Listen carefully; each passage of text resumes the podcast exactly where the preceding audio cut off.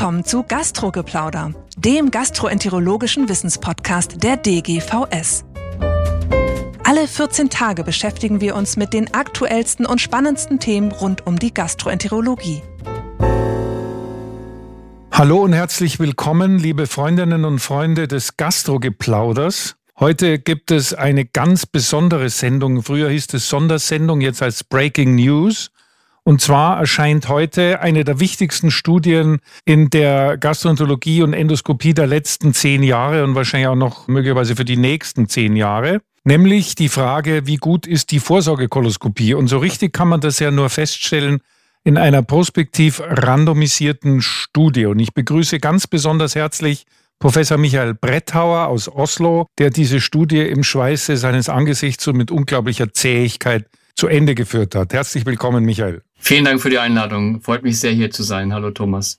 Wir wollen natürlich unsere Zuhörer ein bisschen auf die Folter spannen. Also vielleicht kannst du uns mal ein bisschen was über die Studie, die Fallgröße erzählen, wer mitgemacht hat. Na klar. Besondere Erlebnisse, eine kurze Einführung. Das kann ich gerne machen. Also das ist die sogenannte Nordic-Studie.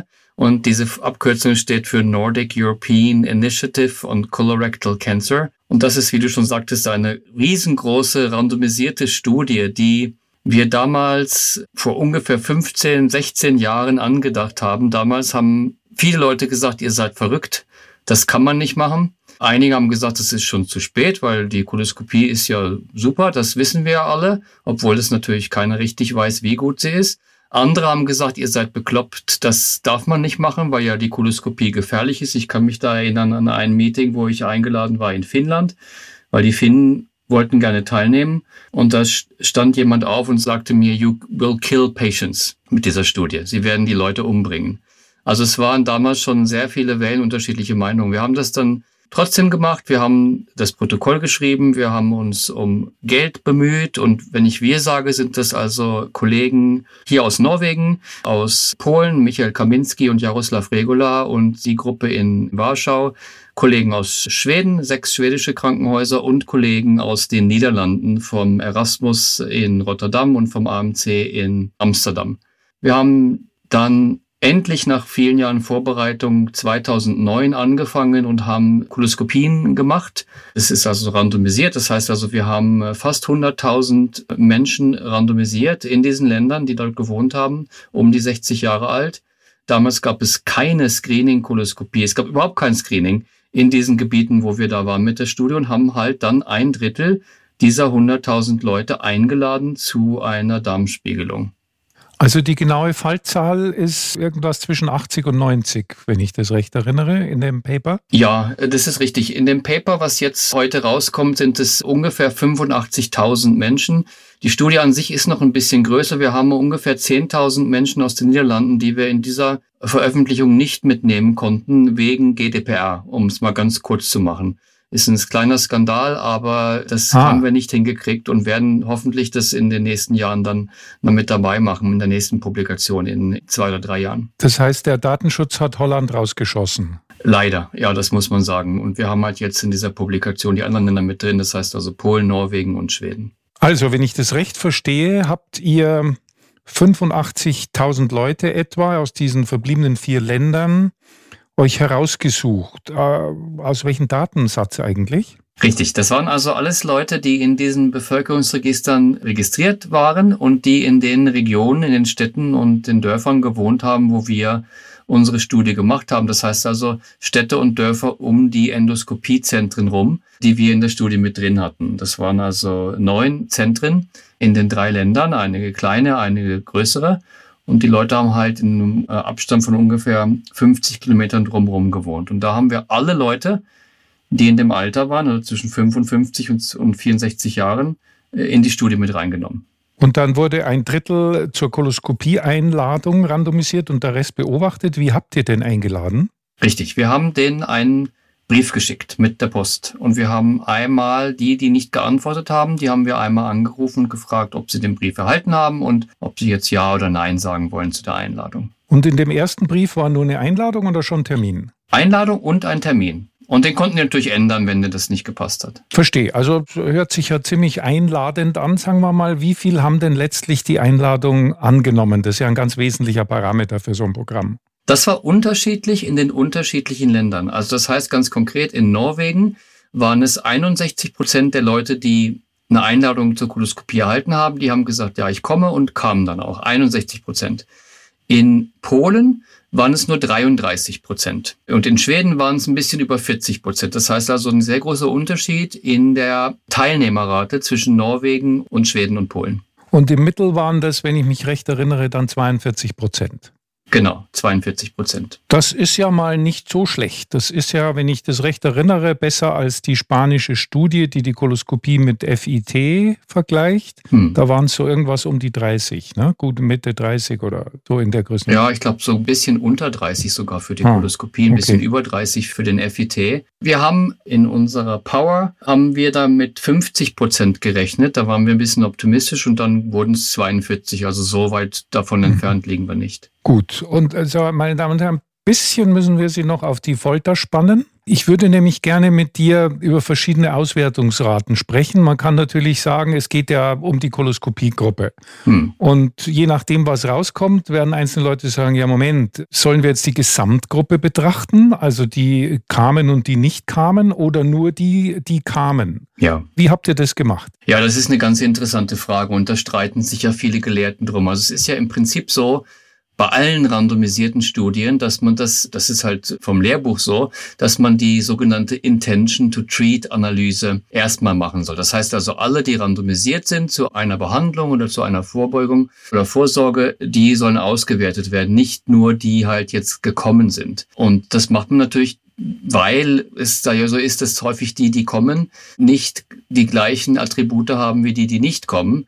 Häufig sagt man, dass bei der Vorsorge, dass die, die nicht kommen, größeres Risiko haben, zum Beispiel am Dickdarmkrebs zu erkranken. Es kann aber auch andersrum sein. Und deswegen ist halt unsere Hauptanalyse, so wie das auch in allen Lehrbüchern drin steht für klinische Studien, die Hauptanalyse sind alle, die randomisiert werden zur Koloskopie, werden mit allen, die, die randomisiert wurden zur Nicht-Koloskopie, verglichen.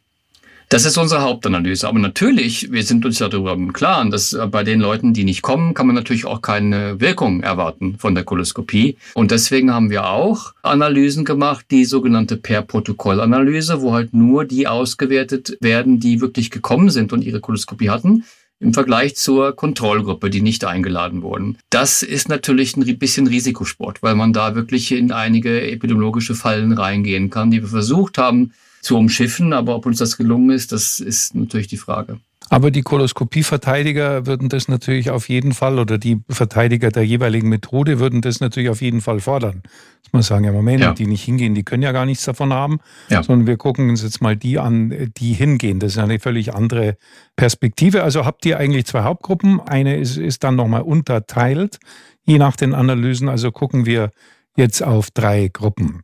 Das ist richtig. Wir haben diese per Protokollanalysen, weil die halt so unheimlich schwierig durchzuführen sind und weil auch diese sogenannten Confounding Variables, also irgendwelche Variablen, die halt da einspielen und die unterschiedlich sein können in der Gruppe, die halt gekommen ist und die nicht gekommen ist, unter denen die randomisiert wurden zum Screening, haben zwei verschiedene methodologische Ansätze gewählt und publizieren auch beide um halt so ein bisschen die Spannbreite bei diesen Per-Protokoll-Analysen zu zeigen. Sehr gut. Dann äh, die nächste Frage ist, sind denn dann in der Kontrollgruppe signifikant viele Leute dann doch aus irgendwelchen Gründen, weil sie Bauchzwicken hatten, zur Koloskopie gegangen?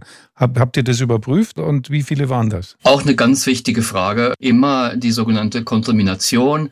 Also Leute, die halt nicht zum Screening randomisiert werden, die sagen, Mensch, ich möchte auch, weil das sind gut, diese Studien sind natürlich das liest man in der Presse und vielleicht der Nachbar ist eingeladen zum Screening und man selbst ist zu einer anderen Gruppe randomisiert, zum Nicht-Screening und da möchte man auch gehen. Wir haben das natürlich monitoriert während dieser ganzen zehn Jahre, die wir jetzt zusammen haben. Und glücklicherweise für die Studie oder für die Wissenschaft ist es so, dass kaum jemand aus der Gruppe, die zum Nicht-Screening randomisiert wurde, zur Koloskopie gegangen ist. Also unter zwei Prozent. Sehr, sehr wenige.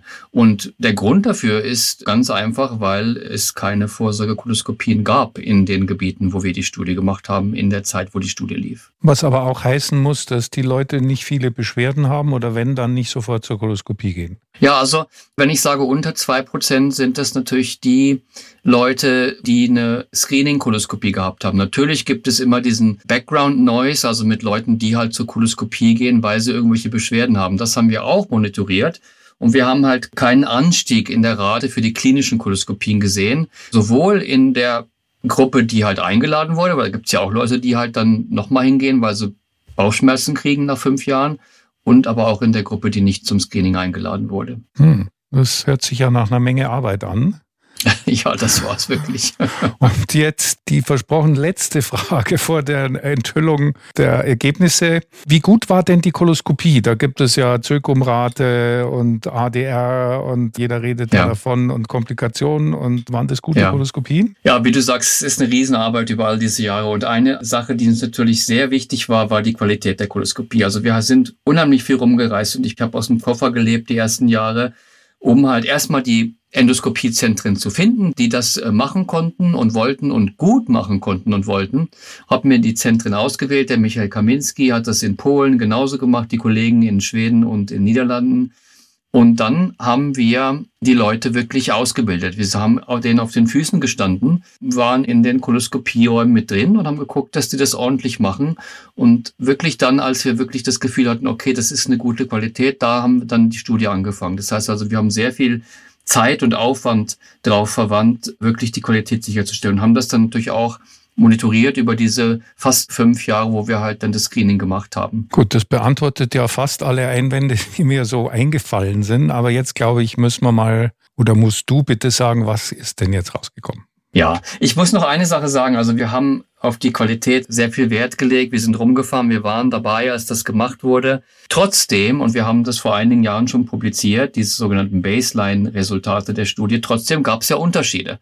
Also es gab Unterschiede in der ADR zwischen den unterschiedlichen Zentren, zwischen den unterschiedlichen Ländern, auch zwischen unterschiedlichen Endoskopikern alle waren gut, aber es gab halt einige, die waren sehr gut und halt manche, die waren halt nicht so sehr gut.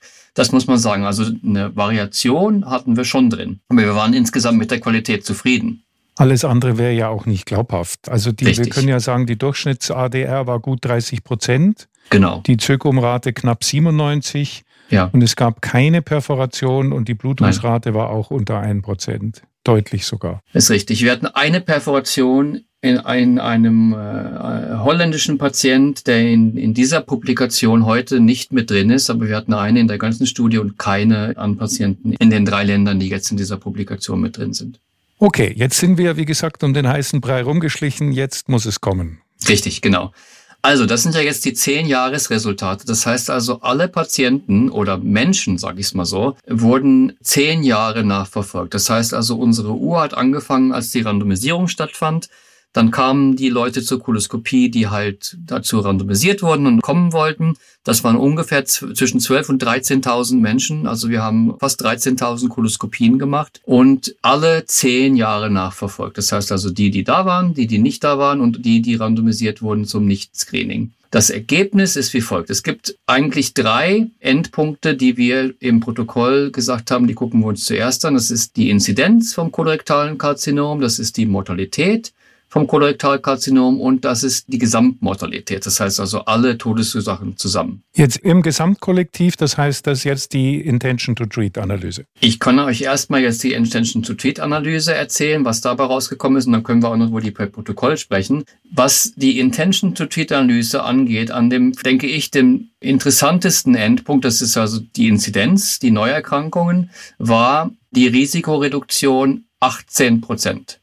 Das heißt also, das Risiko an Darmkrebs zu erkranken war 18 Prozent geringer in der Screening-Gruppe als in der Nicht-Screening-Gruppe. 18 Prozent. Das sind ja relative Prozent. Das heißt, Richtig. von Bis, kannst du sagen, wie die Level waren in beiden Gruppen? Ja, das ist auch sehr interessant. Das Risiko am Darmkrebs zu erkranken war 1,2 Prozent in der Gruppe, die nicht eingeladen wurde und 0,98 Prozent in der Gruppe, die eingeladen wurde zum Screening. Also 1,2 runter auf 0,98 Prozent. Kann man jetzt sagen, ja, das ist ein Niedrigrisikokollektiv? Sehr gute Frage. Also es ist es ja nicht. Es ist ja wirklich nicht nur der Durchschnitt der Bevölkerung, es ist die gesamte Bevölkerung in dem Alter halt um die 60 Jahre in den Gebieten, wo die Studie war. Alle Menschen, die dort wohnten und immer noch wohnen, sind in der Studie mhm. mit drin. Also das ist nicht nur population-based, wie man sagt. Es ist halt Population. Es ist, sind alle. Es ist interessant, also ungefähr eins Prozent nach zehn Jahren. Und wenn man sich die Bevölkerungsstatistiken in europäischen Ländern anschaut, dann ist es da, wo wir liegen, in vielen europäischen Ländern zurzeit. Also das zehn Jahres Risiko für Leute, die ungefähr 60 Jahre alt sind, an Darmkrebs zu erkranken, ist ungefähr ein Prozent. Also im deutschen Vorsorgeprogramm, da gibt es ja ein riesiges Register, ist es, glaube ich, zwischen 0,7 und 1 Prozent so. Ja. Also, oder sogar, wie gesagt, unter 1 Prozent. Also, das ist zumindest unseren Verhältnissen durchaus vergleichbar. Auf alle Fälle, klar. Mhm. So, das war die Inzidenz. Wie ist es mit der Mortalität an Darmkrebs? Ja, Mortalität enttäuschend, muss ich sagen. 0,9. Das heißt also eine zehnprozentige relative Risikoreduktion von einem absoluten Risiko von 0,3 Prozent. 0,3 Prozent der Menschen in der Nicht-Screening-Gruppe sind am Dickdarmkrebs verstorben, runter auf 0,28 Prozent in der Screening-Gruppe. Und das gibt eine relative Risikoreduktion von 10 Prozent, die nicht statistisch signifikant ist. Trotz der gigantischen Fallzahl. Ja. Und die Gesamtmortalität, ehrlich gesagt, würde ich da auch nichts erwarten, weil ich glaube, es Nein. gibt überhaupt kein Screening-Programm, was die Gesamtmortalität ändert. Nein, das ist richtig. Gesamtmortalität, ganz kurz gefasst, 0,99, das heißt also ein Prozent weniger in der Screening-Gruppe, aber nicht statistisch signifikant. Also das heißt also keine Änderung in der Gesamtmortalität.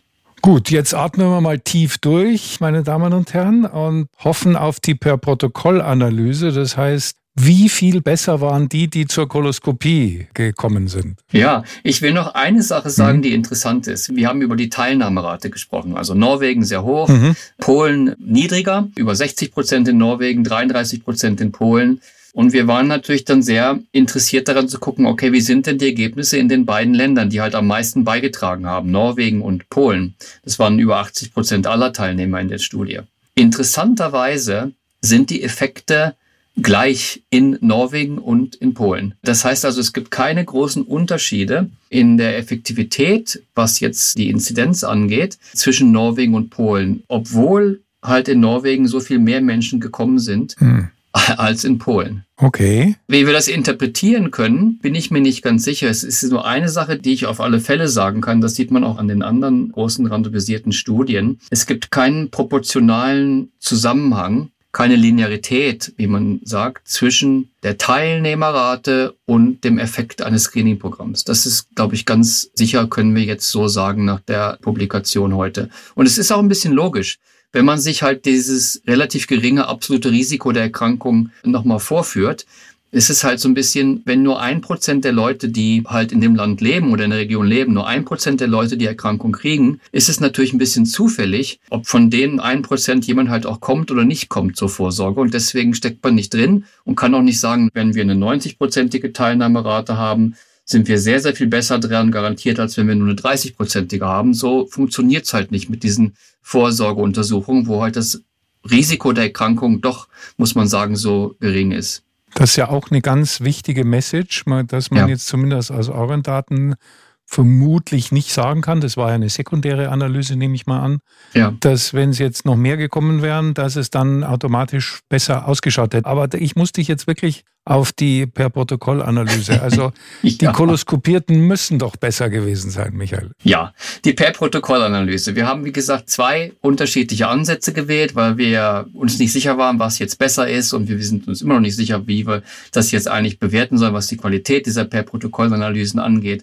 Aber die Zahlen, ich will auch keinen auf die Folter spannen, die relative Risikoreduktion in der per Protokoll-Analyse ist 31 Prozent für Inzidenz. Also 31 Prozent weniger Neuerkrankungen am kolorektalen Karzinom in der Screening oder bei den Leuten, die halt gekommen sind, als in der Kontrollgruppe von den Leuten, die nicht randomisiert wurden. 31 Prozent für Inzidenz. Hm. Für Mortalität und da waren beide analytischen Ansätze, haben das gleiche Resultat gebracht. Für Mortalität waren die beiden Ansätze sehr unterschiedlich. Der eine Ansatz hat gesagt, eine 50-prozentige Senkung der Mortalität. 50 Prozent.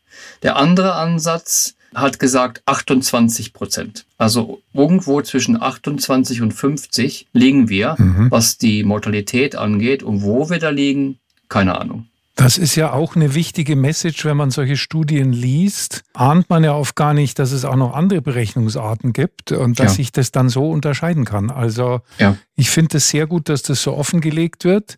50 Prozent wäre natürlich gut oder okay. Ja. 31 Prozent, da kommt man dann schon ins Grübeln. Das sehe ich auch so. Also ich glaube, es ist auch wichtig, diese unterschiedlichen Resultate zu zeigen und dann auch zu sagen, also wir wissen nicht genau, wo jetzt das richtige oder das beste Resultat ist. Was ich so mitnehme, ist, dass, sage ich mal, selbst wenn man jetzt sagt, es sind vielleicht 50 Prozent, sind wir immer noch relativ weit entfernt von den Zahlen, die ja figurieren, sowohl in der Presse als auch unter Kollegen, wo das ja bis 80, 81, 82 Prozent draufgeht. Und das hört man ja immer noch, auch diese Tage. Mhm. Und das kommt ja aus alten Studien, National Polyp Study damals in den 90er Jahren im New England Journal. Von diesen Zahlen, wo man wirklich sagt, also fast alle Karzinome können vorgebeugt werden, von den Zahlen sind wir wirklich weit entfernt. Okay, lieber Michael, meine Damen und Herren, wir lassen das jetzt mal ein bisschen sacken. Wahrscheinlich bleibt der Sektkorken vorerst in der Flasche. Und wir werden hier im Gastrogeplauder auf jeden Fall weiter diskutieren, auch mit Michael Brettauer, mit anderen Stimmen, wie wir das jetzt werten und was wir dann machen. Aber ich bedanke mich jetzt vorab mal ganz herzlich bei dir, lieber Michael. Wirklich interessante Ergebnisse, tolle Studie. Und man sieht natürlich, was für ein Aufwand ein New England Paper und dann auch tatsächlich valide Daten bedeuten. Vielen Dank für die Einladung. Das war Gastrogeplauder der gastroenterologische Wissenspodcast der DGVS. Alle Informationen und Links zur Folge finden Sie in den Show Notes und unter dgvs.de slash podcast. Haben Sie Feedback oder Fragen zur Folge oder möchten Sie ein Thema vorschlagen, dann schreiben Sie uns an podcast.dgvs.de. Vielen Dank fürs Zuhören und bis zum nächsten Mal bei Gastrogeplauder.